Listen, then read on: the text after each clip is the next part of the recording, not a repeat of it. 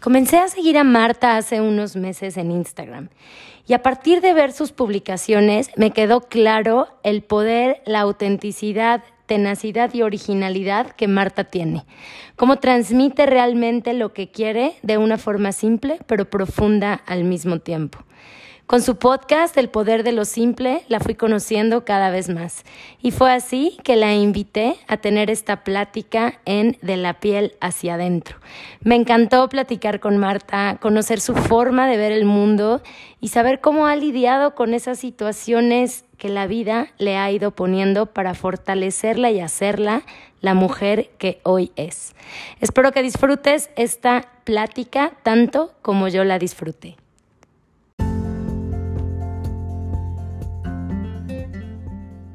Cuando nos mostramos al mundo tal cual somos, brillamos con luz propia y conectamos con nuestra esencia. Pero muchas veces nos limitamos a vivir y actuar de acuerdo a lo que opinan los demás. Y pocas veces nos detenemos a mirarnos y conocernos.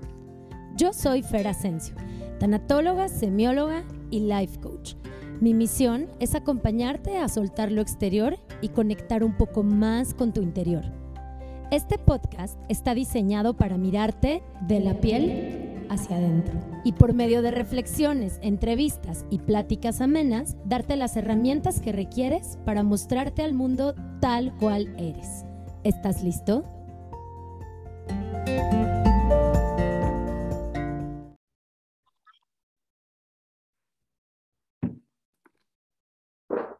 Con una evidente facilidad de palabra, Marta es autenticidad, energía, determinación y un ejemplo de cómo sí se pueden lograr las metas en la vida sin importar los obstáculos que te vayan poniendo.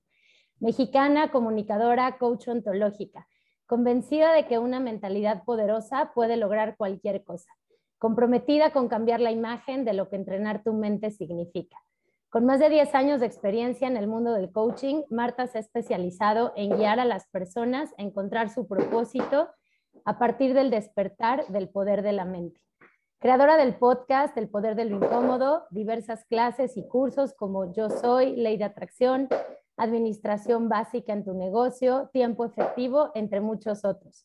Coaching para empresas en temas de trabajo en equipo, aumento de ventas, sentido de pertenencia, empoderamiento de equipos, entre otros más. Encontré a Marta por casualidad en Instagram hace unos meses y desde ese entonces me he vuelto fan de su podcast, de sus posts y de todo lo que publica en Instagram. Es un gusto y un placer para mí tenerte hoy aquí, Marta. Bienvenida. Gracias, gracias por la invitación y por tan bonita introducción. Gracias, Marta, qué gusto. Pues vamos a empezar esta entrevista con unas eh, preguntas rápidas. No hay respuestas ni buenas ni malas, solo se trata de irte conociendo un poquito más. Ok. Este, y lo que te venga a la mente, lo primero que te venga, eso contéstanos, ¿va? Ok. ¿Quién es Marta en una palabra? Intensidad. Intensidad. ¿A qué suena el silencio? A creatividad. ¿Soledad o compañía? Soledad. ¿Quién lo pensaría, no? Oye, eh, dando cursos y sesiones, ¿se arreglan los otros o te arreglas un poco más a ti también? Y pues yo creo que los dos, bueno, para empezar, creo que no se trata de arreglarnos, ¿no? Se trata de evolucionar. Eh, eso es algo que, que, comparto mucho, que si partimos de querer cambiar algo en nosotros, puede ser que estemos empezando con el pie izquierdo, porque creo que mientras más aceptación tengas de ti, puedes llegar a, a otras capas y niveles de ti, ¿no? Entonces, e, evidentemente sí soy un aprendiz también de todos mis alumnos o todos mis coaches o todos mis clientes, como lo queramos ver, dependiendo de lo que estoy haciendo pero, y, al final creo que eso es la vida, ¿no? Que todos aprendamos de todos, pero sí creo que todo parte de aceptarnos primero. Súper, sí, totalmente de acuerdo. Oye, ¿la palabra que más usas? Damn. Mana, no. Mana es una uso mucho, pero no sé. Tal vez al final de este podcast lo Ay, sí, a lo mejor nos damos cuenta al final de este podcast. Creo que ahorita traigo mucho la evolución. Creo que eso sí es algo que ha estado hablando mucho, evolucionar versus resultado. Eh, cuando escucho el podcast, creo que la que más escucho es algo como navegar, siempre digo navegar la vida y siempre digo también que se trata más de la experiencia, no del resultado, como que hay ciertos pilares que digo mucho, pero no sé, no sé. Ok, entre alguna de esas debe estar. Oye, ¿qué le agradeces a la vida? Uy, mis papás. Soy muy afortunada de los papás que tengo. Qué padre, qué linda. Em, la frase que más te gusta o te inspira, ¿cuál es? La frase que más me gusta o me inspira, también depende del día. Hoy la primera que me vino a la mente es, ¿is it one day or day one? Em, es el primer día, es, es un día o es el primer día, ¿no? Ok, ok. Súper. El peor consejo que te han dado el peor consejo que me han dado, cualquier consejo que tenga que ver con generalizaciones, como los hombres son, los jefes son, es que el gobierno es, los consejos generales creo que son tóxicos. Ok. Oye, la ironía más grande en la vida, ¿cuál crees que sea? La ironía más grande en la vida. La ironía más grande en la vida es que alguien que dijo que nunca iba a volver a México, que fui yo, mi mamá es gringa y me fui a estudiar fuera, la ironía más grande es que hoy estoy parada por la mentalidad de México. Wow. Eh, sí. Sí, aquí estás, de regreso. Estoy de regreso y el psycho killer de México. Así, si hablas mal de México, me pongo mal. Me encanta, me encanta, yo soy así. Oye, el peor defecto del ser humano, ¿cuál crees que sea? Em, no saber escuchar. Ok, sí. Eh, ¿A qué actividad le dedicas más espacio en tus días o procuras dedicarle más espacio? Mira, esa es una gran pregunta. Si te la contestara antes de 2021, inclusive antes de 2022, te diría que mi chamba, crear contenido, trabajar, hacer entrenamientos, eh, etcétera. 2022 te diría que lectura, eh, como ver contenido que me lleve a otro nivel. Este año le he bajado un poco la chamba, no porque no vaya a llegar a ese punto otra vez, pero creo que este año sí dije otra vez hacia adentro para poder llegar a reinventarme algo nuevo. Qué bien. Sí, como estudio, este, autoconocimiento, aprender, todo eso. Totalmente. Si pudieras vivir en una película, Marta, ¿cuál escogerías? Little Miss Sunshine es mi película favorita. Ah, qué lindo. O La Sirenita. La Sirenita es mi película de Disney, la más rebelde de todas, esa. sí, sí, sí. Amo, amo las canciones, también me las sé de memoria. sí, sí, sí. Em, algo que has vivido y nadie se podría perder de vivir, ¿qué sería? Híjole, esta está bien ruda. Yo de verdad soy la persona que le gusta vivir como nadie me cuenta nada. ¿Saben? O sea, me faltan muchas experiencias, pero me gusta vivirlas en carne propia. Híjole, desde, va a sonar bien rudo, ¿eh? pero tuve una etapa de drogas importante en mi adolescencia. Y, la neta es que eh, hoy puedo ver que esa etapa, y ojo, eh, por favor, niños, no sigan a lo que estoy a punto de decir, pero creo que si bien fue una etapa oscura en mi vida, creo que mucho lo que me hace hoy ver el mundo como que sí somos uno y tengo una conexión universal importantísima, justo viene de esa etapa porque a final de cuentas fue la etapa donde entendí que no era solo un cuerpo, eh, ya sé, suena súper hippie, pero real lo viví en carne propia. Entonces, eso, yo le diría a la gente, definitivamente no diría, ve a hacer drogas, ¿no? Pero si las vas a hacer, creo que hay varias que te pueden conectar a un mundo espiritual de una manera muy importante. Siempre cuidado, siempre con alguien que te acompañe profesional, Em, pero hoy, por ejemplo, mi mentora, que tiene 40 años en la industria del coaching, ya hace acompañamientos de coaching con hongos.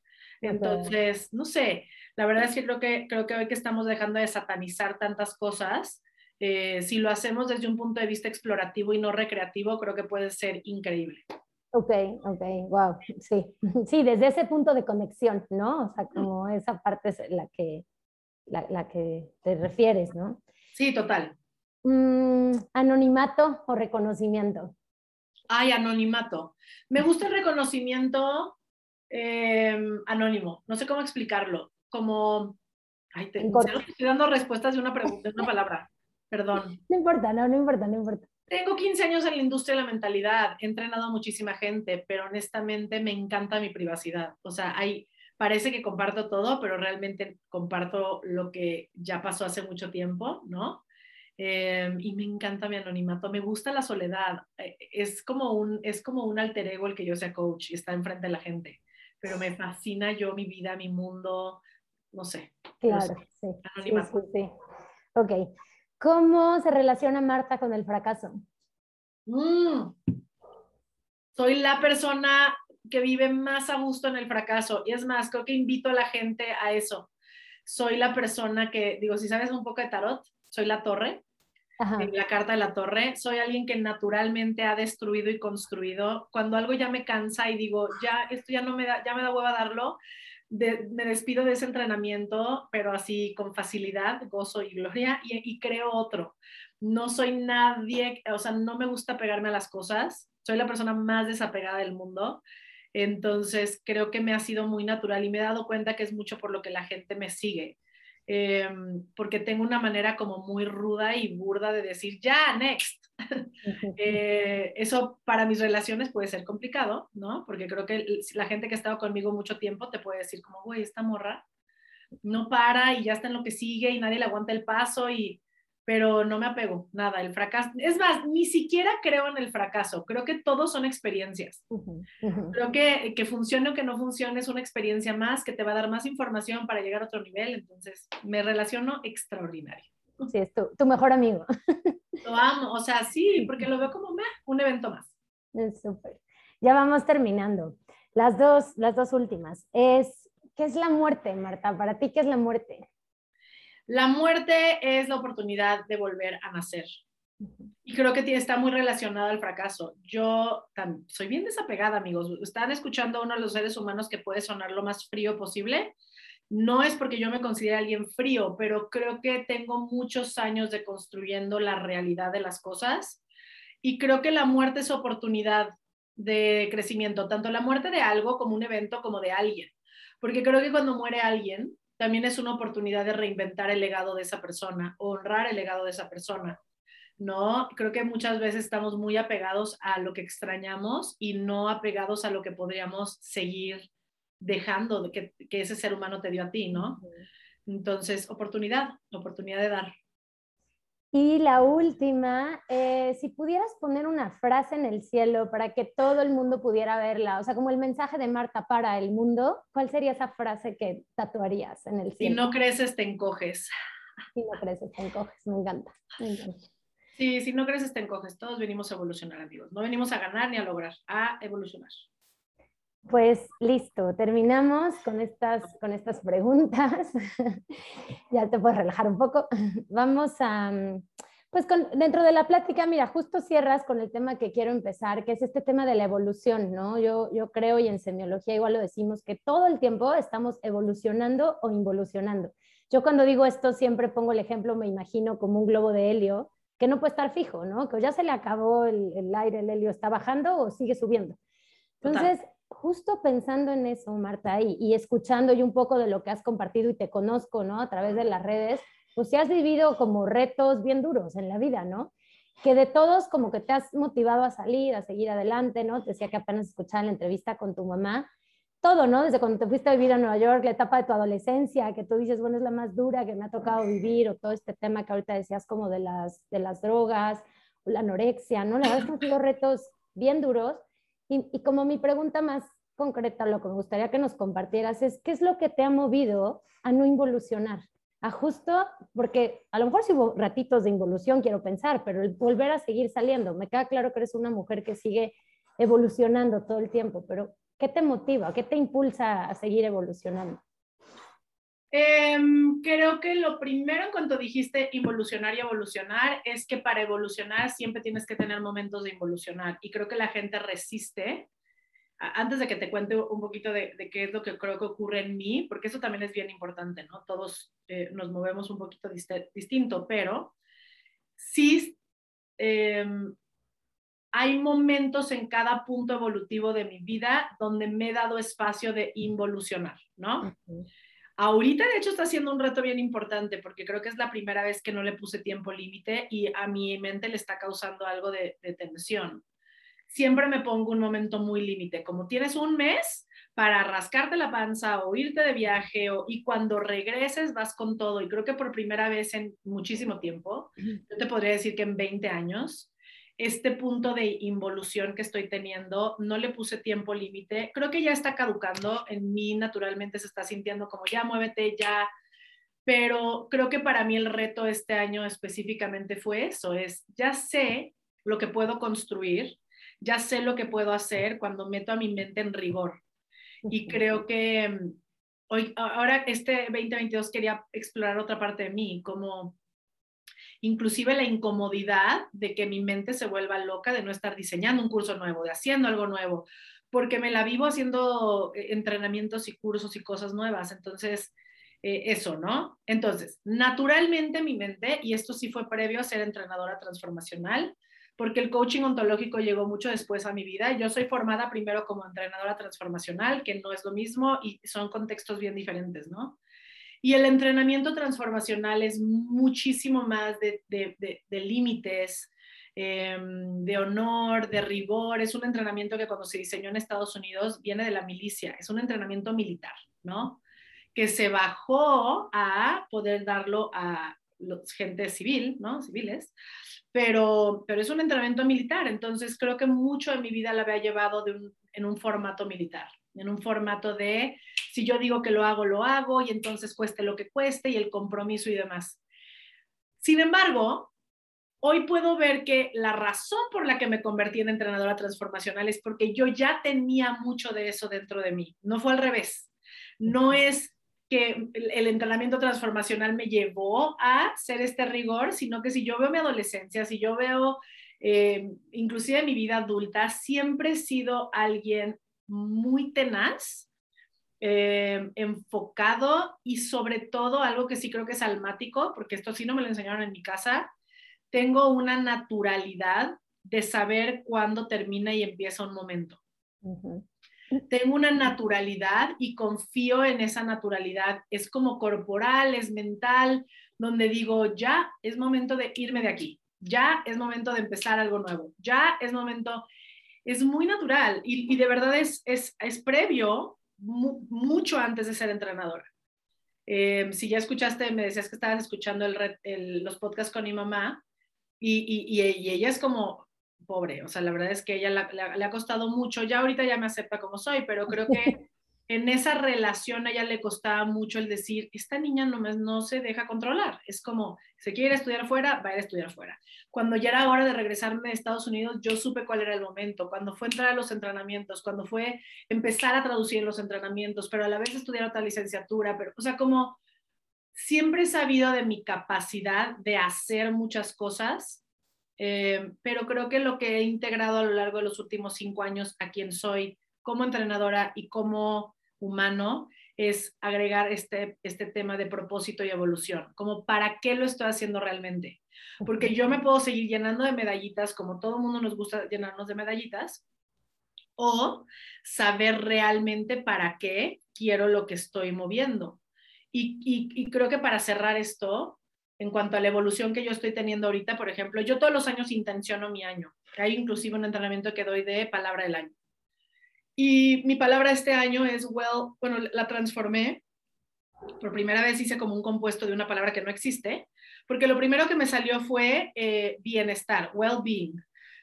Más bien bienestar, porque no se traduce igual, porque estar es una cosa y being es ser, ¿no?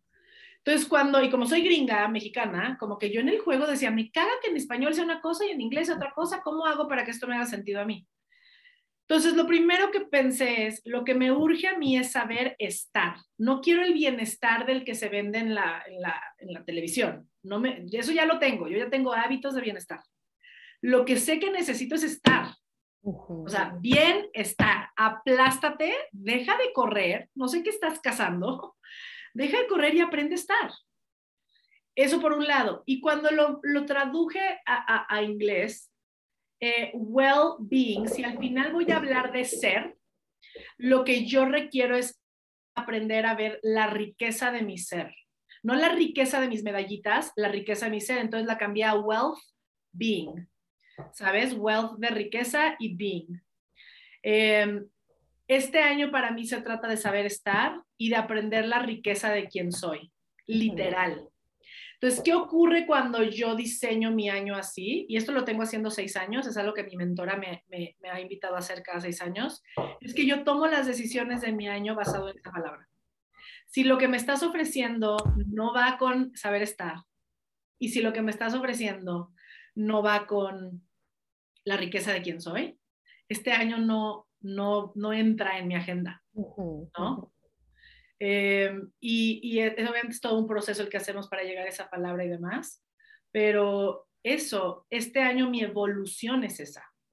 Y si cada año le doy una intención a mi año, veo la evolución, no el resultado, porque el resultado engaña a la mente.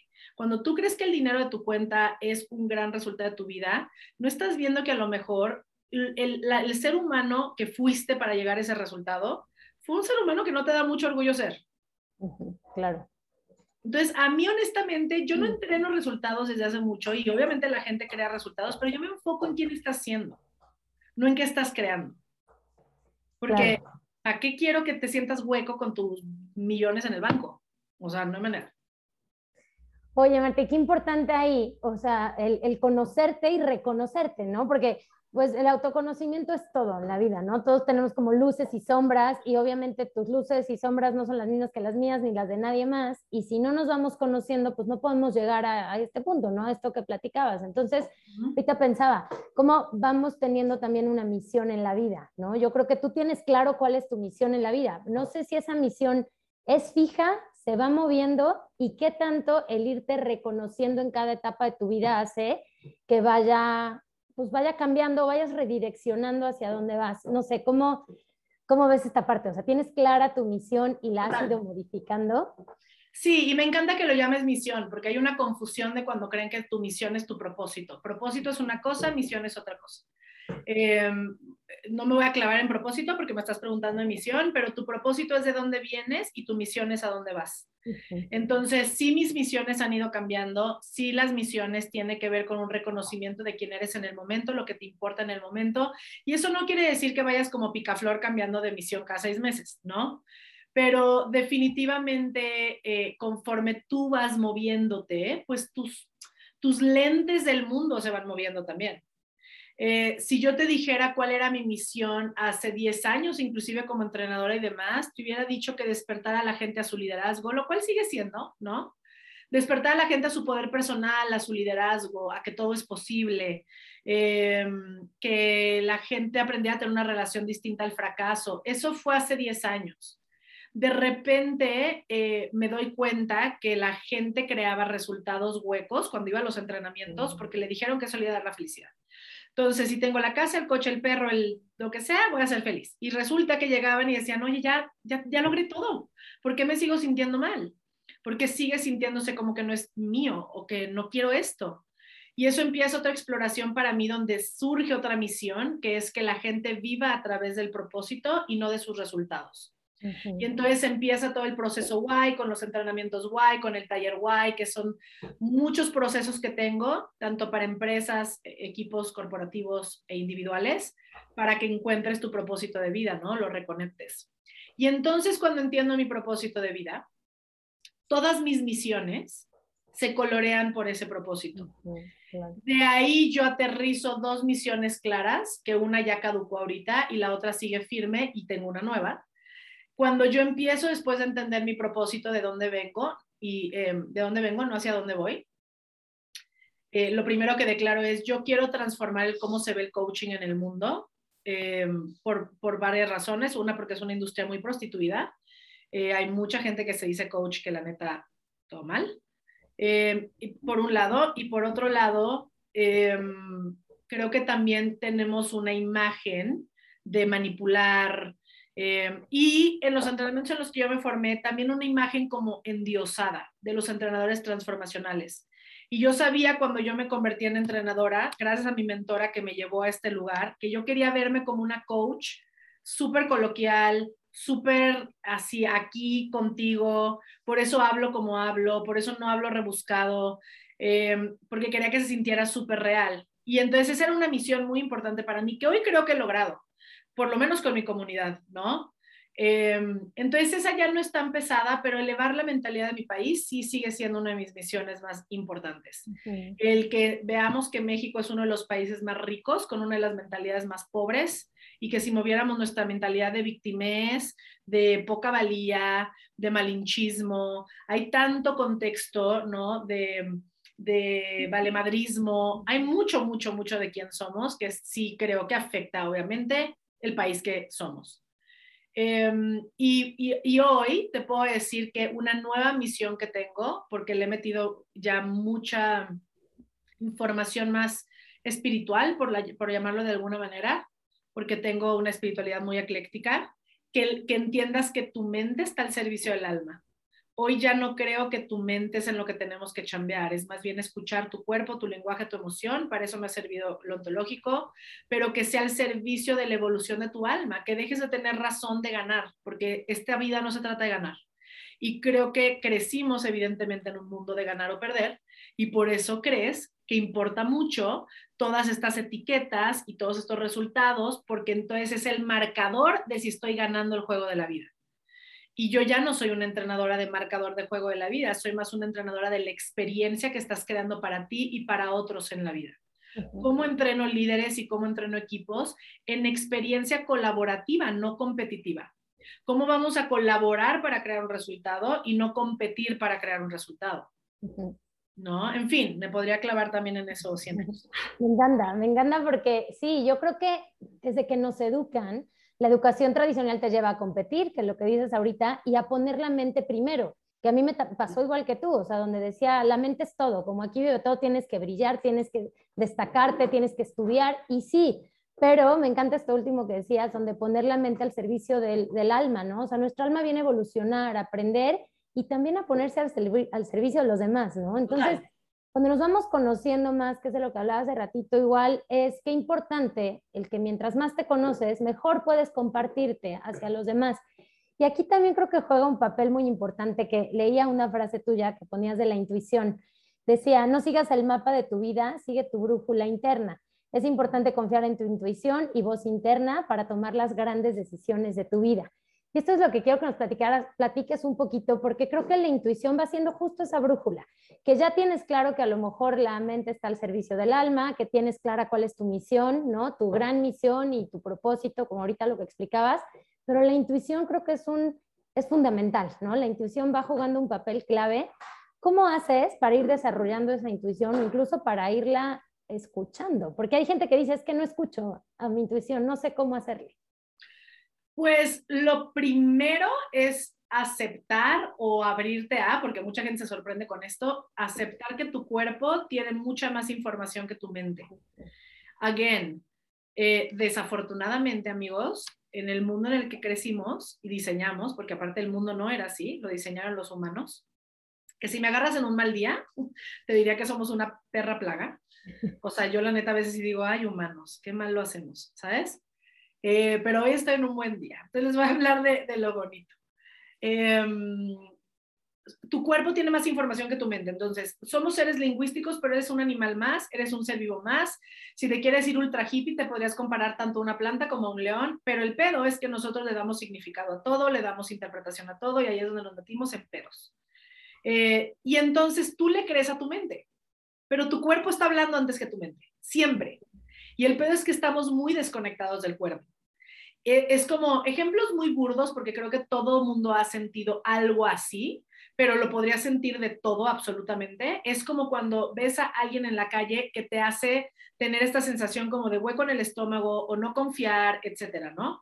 Eso que está haciendo tu cuerpo lo hace todo el tiempo con todo.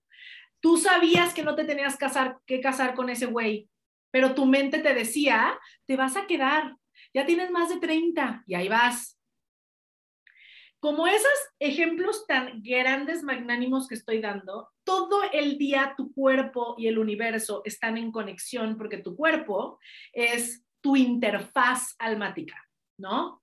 Entonces tú recibes la vida a través de tus sentidos, tú recibes la vida a través de tus ojos, tu escucha, tu tacto, tu gusto, tu olfato, entra a tu computadora, ahí ya tienes una máquina que interpreta, porque esa la diseñaste de los dos a los siete años, ¿no? Interpretas lo que interpretas, entonces accionas o reaccionas, lo haces, lo perpetúas y eso se vuelve tu realidad, ¿no? Y tú crees que la vida es tu realidad. El pedo es que empiezas a diseñar una vida con la mente y tus realidades en vez de con lo que recibes con tu cuerpo, ¿no? Entonces, si yo te dijera, para mí hay seis sentidos, cinco sentidos de afuera hacia adentro, un sentido de adentro hacia afuera. El sentido de adentro hacia afuera se llama tu intuición. Y el pedo es que tu intuición no la vas a escuchar si no estás conectado a tus otros cinco sentidos. Si estás más conectado a tu mente, ah, olvídalo. ¿No? Pero, pero nota lo complicado que está. ¿Sabes, Fer? Porque no nos enseñaron a escuchar nuestro cuerpo como la información magnánima de lo que vinimos a dar y ser. Tú siempre has tenido la respuesta. No, no es solamente que tu cuerpo porque se enfermó te está diciendo algo. Güey, tu cuerpo te está diciendo algo siempre. Es más, si lo llevo todavía a más hippie, yo le llamo hippie a toda la información espiritual o, o, metafísica, que hay mucha gente que no está abierta, hay mucha gente que sí, pero si lo llevamos todavía a más hippie, todos tus objetos son conexiones a ti. Entonces, no es casualidad, a mí antier se me cayó el café arriba de la computadora juré que ya esta computadora iba a dejar de ser. Y yo tengo un entrenamiento ya de años donde sé que es un mensaje que tengo que ver mío, mío. No, no tiene que ver con un café que se cayó nada más a la computadora, porque la taza es mía, la computadora es mía, eh, la alteración, intensidad de ese día es mío, y si yo estoy creando caos a mi alrededor, de alguna manera, y no es que sea malo, es solo un mensaje. Es solo un mensaje. La gente luego no le gusta esta información porque dice, ay, sí, todo es mi culpa. No es de culpas, es que no hay culpas. Para empezar, la palabra culpa, again, la inventó el humano. ¿Sabes? En México la tenemos tatuada, ¿no? ¿no? Exacto, exacto. Y aquí es lo que más me cuesta, pero me encanta que digas eso, porque la charla que más popular, eh, mi charla más popular es víctima responsable, ¿no? y aquí todo mundo interpreta que responsabilidad es culpa. Me, me toma un rato enseñarle a la gente, ser responsable de tu vida no es ser culpable de tu vida. Ser responsable de tu vida es decir, qué chingón que tengo el poder de interpretar que que se caiga la taza en mi, en mi computadora me puede llevar a algo grande, puedo aprender algo de mí. Es chingón ser responsable, es como, güey, soy dueño de mi realidad, soy dueño de mi vida, soy dueño de mi destino. Qué padre. No es la verdad absoluta que la taza se cayó porque yo estoy, no es la verdad absoluta, pero me lleva a un lugar mucho más chingón pensar que la taza sí está conectado a mí, a puta madre, todo me pasa a mí, ¿por qué se cayó el café en la computadora? O sea, y entonces sigo vibrando en esa energía. Exacto, ¿eso qué crea? Aparte de que pasaste un día fatal, o sea, eso no crea nada, ¿saben? Entonces, eso. Ah, sí, sí. No, justo, eh, te iba a decir, o sea, me, me encanta que, que toques este tema porque me regresa otra vez a decir, venimos a evolucionar. Y si, si observáramos más la naturaleza, el ambiente, todo, como ahorita pones el ejemplo, lo que va sucediendo, hasta un accidente, que nada es casualidad, la vida nos está hablando, sería más fácil. O sea, si tratáramos de controlar menos, fluir más, nos daríamos cuenta que todo nos está llevando a evolucionar. Y aquí quiero pasar a otro tema que, que me encanta y, y escuchándote, esto que dices de nuestros papás los escogimos, ¿no? Eso a mí me queda clarísimo que así es. Hay gente que dice, yo no creo, yo sí creo. Mira, a como sea, es voltear a ver que son maestros para nosotros y nosotros maestros para ellos. Y otra vez, la vida ahí nos está llevando, son, no son papás ni buenos ni malos, son perfectos para lo que nuestra alma necesita, ¿no? Si venimos a evolucionar, la vida nos puso a la mamá perfecta que nuestra alma requiere. Entonces, igual aquí, o sea, preguntarte, ¿cómo fue para ti además yo, yo veo, ¿no? O sea, nuestros papás ya afortunadamente se está rompiendo más como este, estos paradigmas, o se habla más de estos temas, pero antes era con el transgeneracional repetir los patrones tal cual, ¿no? O sea, no sé, papá infiel, hijo infiel, nieto infiel, alcohólico, este, violencia, todo el patrón, así como la carga, el chip, se heredaba tal cual. Hoy siento que ya estamos en un momento de evolución donde estamos rompiendo y siendo mucho más conscientes de eso. Aquí, como mi pregunta es, ¿cómo fue para ti ir descubriendo esto? O sea, por un lado, es perfecto que tu mamá fuera tan controladora porque te llevó a ti a descubrir a una Marta, ¿no? Como sacar toda esa rebeldía o en algún momento decías hasta poner límites o no, no compartir tanto tus cosas, ¿no? Cuando tu mamá en tu adolescencia va y quiere saber de ti, lee tu diario. Pero eso, o sea, ¿cómo fue para ti ir descubriendo que es perfecto la mamá que tienes y cómo ha sido también transmitírselo a tu mamá y a tu papá, ¿no? El decir, porque no es fácil, ¿sabes? Luego con todo lo que ellos traen, decirles, es perfecto que tú seas mi mamá, tu papá y todos estamos aprendiendo, son muchos paradigmas y cargas que ellos tienen que ir rompiendo, ¿no? Entonces, ¿cómo ha sido para ti este proceso? Em, de acuerdo. De regreso a la pregunta que me hiciste inicial de que estoy agradecida, primero que nada de los papás que tengo, porque justo sé que también los elegí em, porque tenía yo mucha chamba que hacer. Em, y los agradezco porque son muy abiertos, ¿no? Muy abiertos a aprender.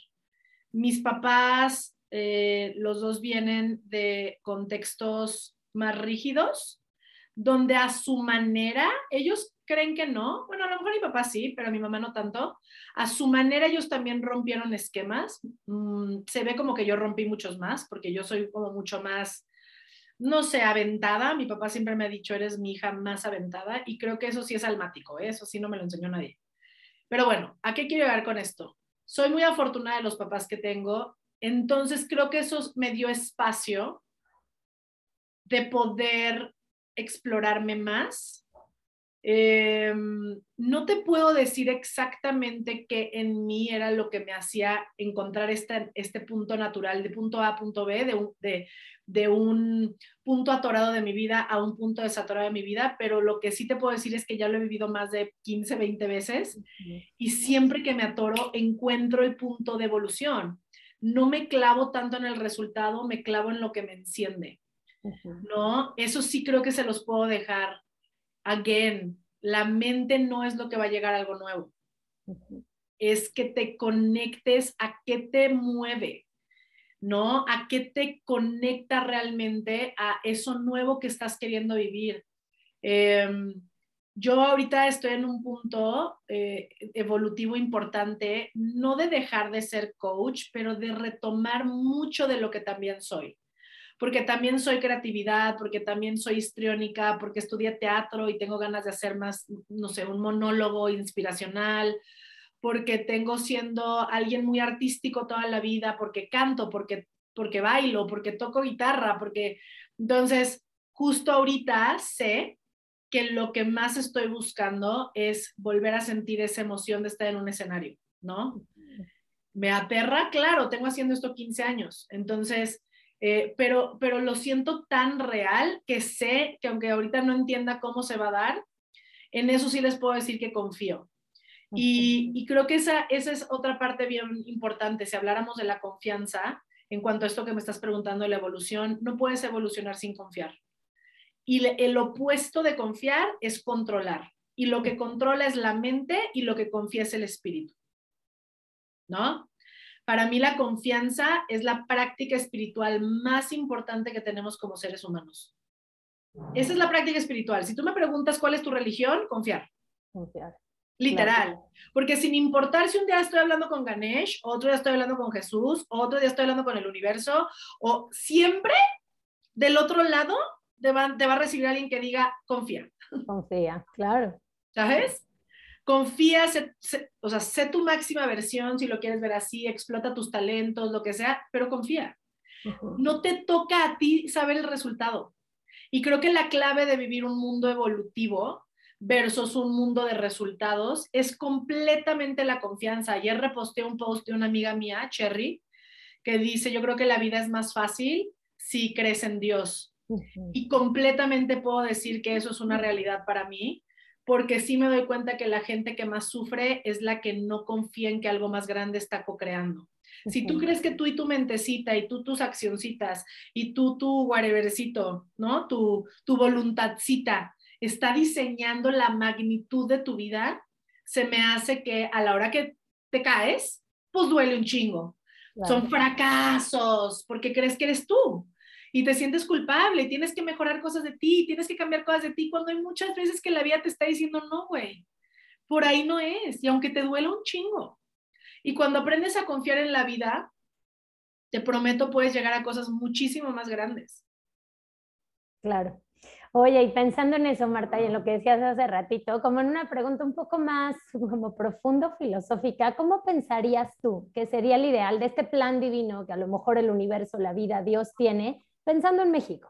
¿no? Pensando en México en que es un mundo dual y tenemos de dos, ¿no? Otra vez, involucionamos, evolucionamos, queriendo llevar a México a su máximo esplendor con toda la riqueza que ya tenemos, pero una mentalidad que nos limita. ¿Cómo crees que sería? O sea, más gente como tú, como yo, como tu comunidad, que va tomando conciencia y que se multipliquen y que, o cuál sería como tu pronóstico para México en el tiempo que sea, pero en un, en un momento de llevarnos a México a un, pues a otro lugar, ¿no? Al que tal vez deberíamos de estar, ¿cómo sería ese proceso? No sé si puedo llamarle pronóstico, pero sí proceso. Y yo creo que eh, todo empieza por pues, mindset, ¿no? Y creo que el mindset que sería muy bonito que veamos es un mindset abundante.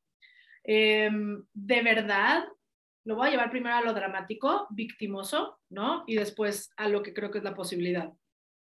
De verdad, creo que no dimensionamos la riqueza que tenemos, de verdad. Porque a, lo largo de todo lo que hemos vivido, nunca no estamos de pie, ¿saben? Eh, y no solo de pie, vivimos climatológicamente en el mejor lugar, o sea, para que se nos dé absolutamente todo. Eh, los recursos naturales de este país son vastos. Eh, la alegría, gracias también a, lo que tenemos como, como contexto climático y contexto, sí, e, en el mapa, creo que nos hace ser hasta malagradecidos. No, no, neta, a veces no, no sé si un mexicano dimensiona lo que es crecer. y digo, me queda claro que hay gente que se cruza ahí, lo que tú quieras, pero creo que de verdad somos malagradecidos y creo que no lo valoramos. No valoramos el lugar en el que estamos y no solamente eso, nos quejamos. Nos quejamos un chingo, ¿no? Creo que para mí una mentalidad abundante no es de tener más, es de aprender a aprovechar y ver suficiente lo que ya es, lo que ya tenemos. Y México siempre ha tenido, jamás ha dejado de tener, jamás va a dejar de tener.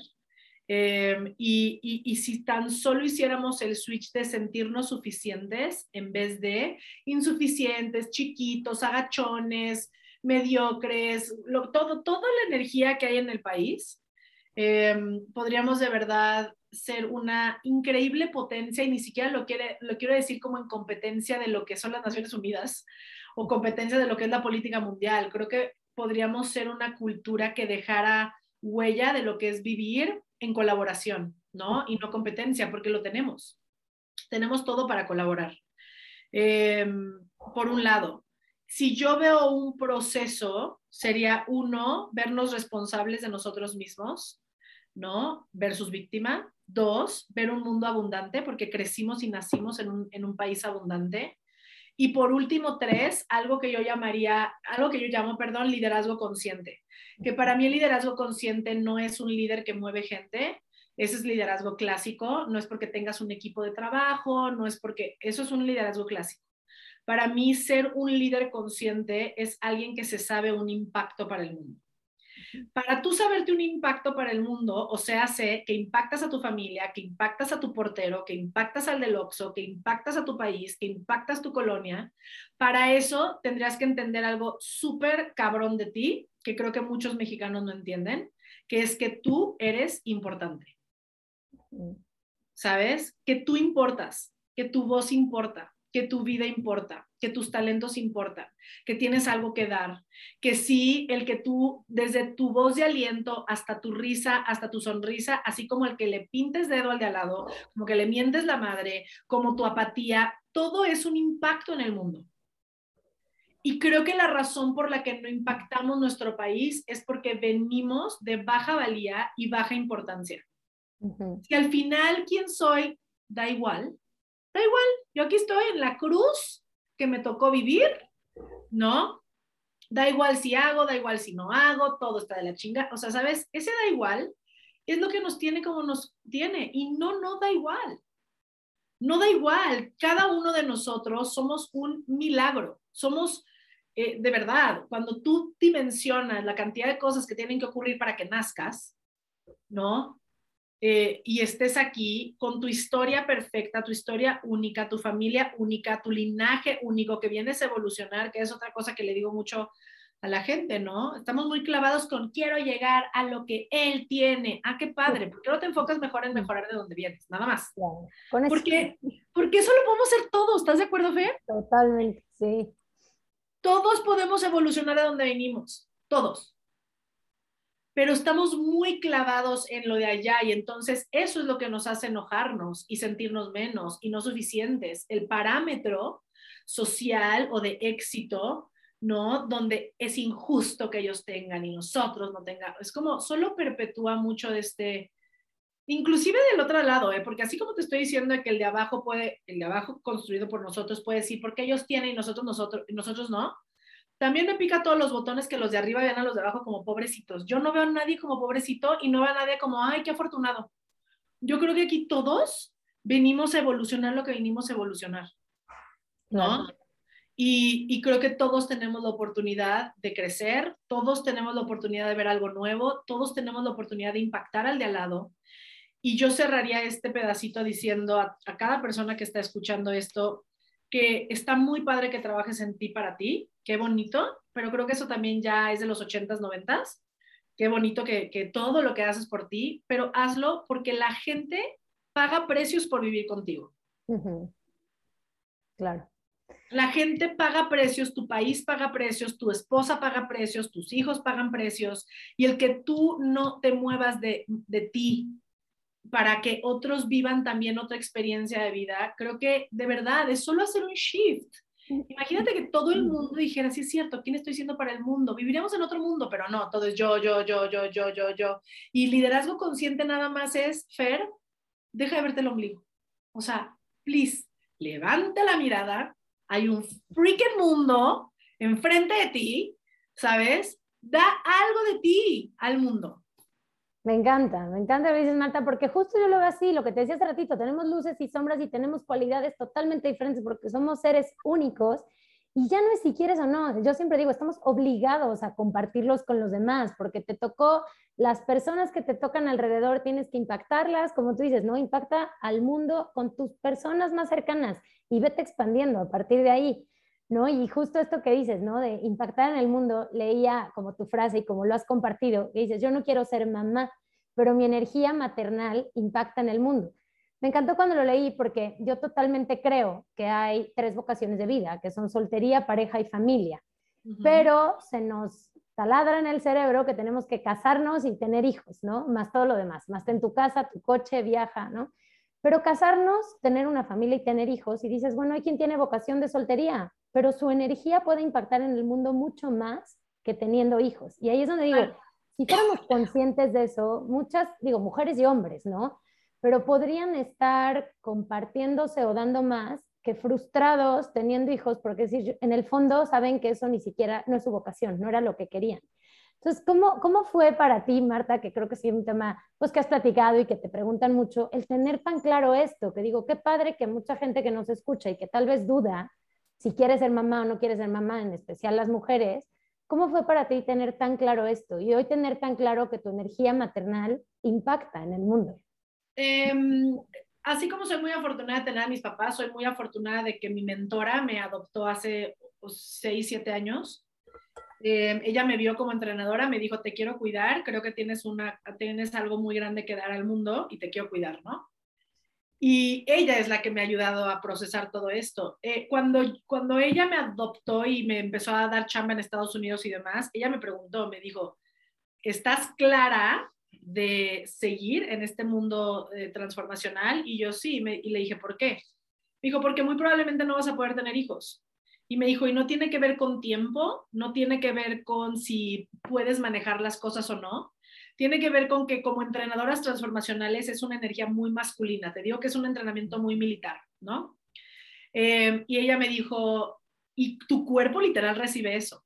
Es tanta dirección de mover gente que tu cuerpo deja de ser el espacio como para poder tener un hijo, ¿no?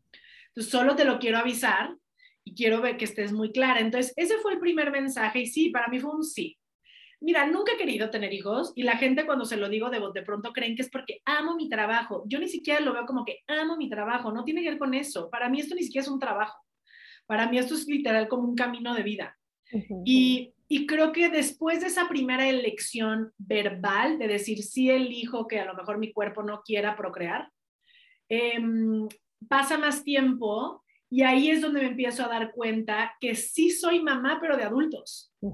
Que a mí me toca recibir a los adultos con un chorro de marañas eh, y me toca verlos a los ojos como su mamá nunca los vio y decirles, perdón, ella tenía sus trips, pero yo vengo a decirte que sí vales, que sí importas.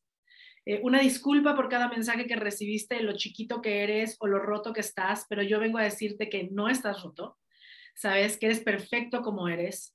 Y, el poder trabajar así con la gente eh, a lo largo de todos estos años eh, me hace entender que, que hay distintas maneras de cuidar en la energía maternal. También sé, después de estudiar mucho eh, hinduismo y sanatan dharma, etcétera, que también practico, que mi energía de mamá es muy cali. Yo soy una mamá que también rompe eh, rápido con, con, lo que la gente trae en la mente, ¿no? Mi energía no va a ser la más apapachona y tengo momentitos de ser como eso en el entrenamiento, pero yo soy una energía maternal de para con el berrinche, muévete ya, ¿sabes? y, y, y, es también haber embonado el estilo de amor maternal que tengo.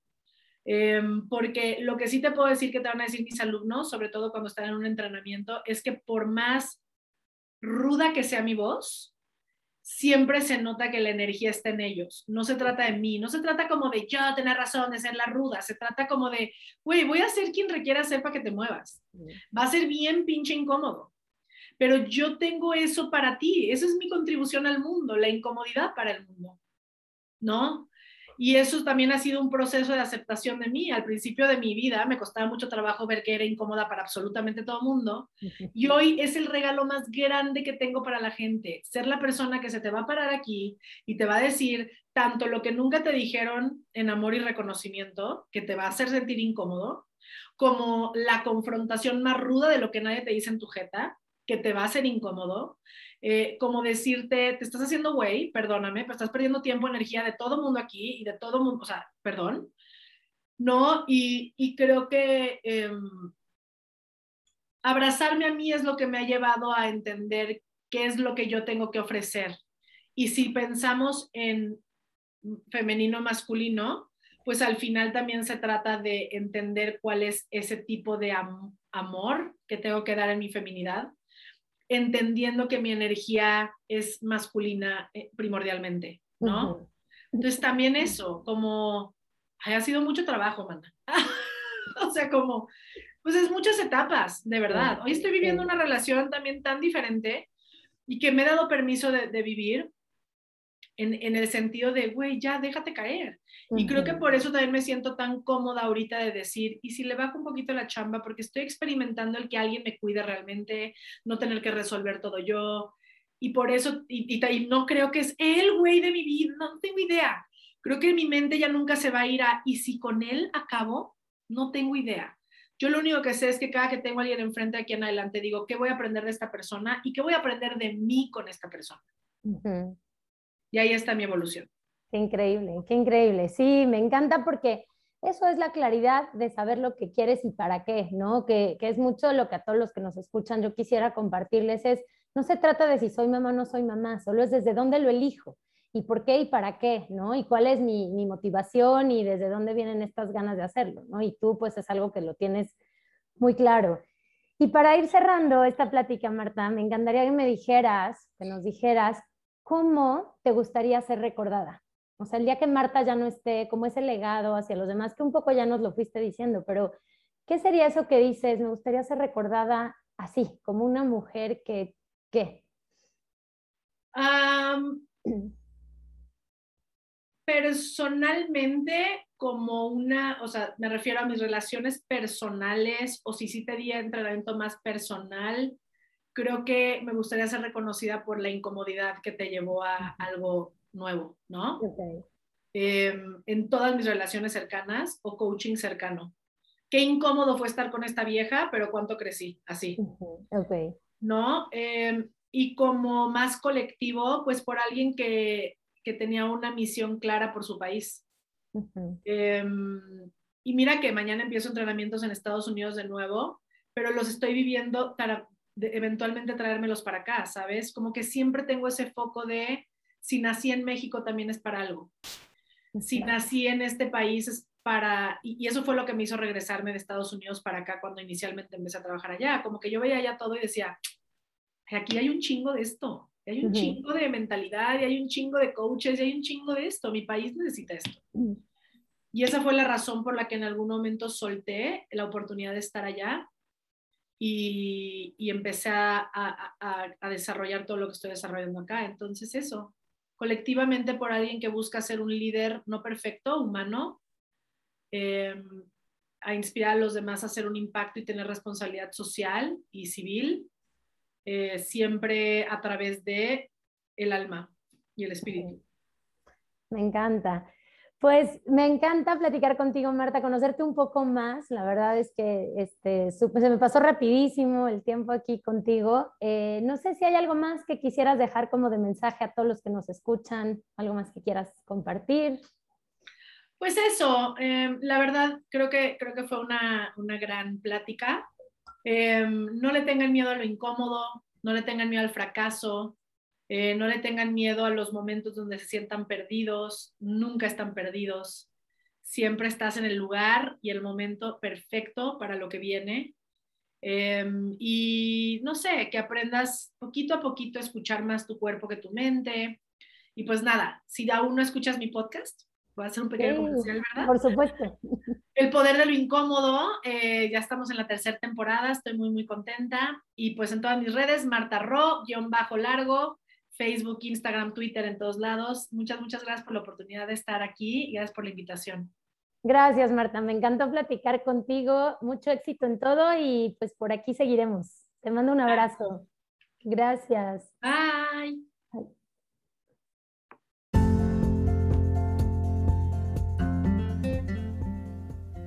Muchas gracias por haber escuchado este podcast y por quedarte hasta el final. Si te gustó este capítulo, compártelo, tómale un screenshot, sube una historia y etiquétame. Deja tus comentarios y califícalo. Y si aún no me sigues en redes sociales, puedes encontrarme como Fer Asensio Life Coach. Ahí comparto contenido diario. Recuerda que también puedes ver el video de estas entrevistas en mi canal de YouTube. Me encanta poder estar en comunicación contigo por este medio. Nos vemos en el próximo episodio del podcast. Te mando un abrazo con mucho cariño.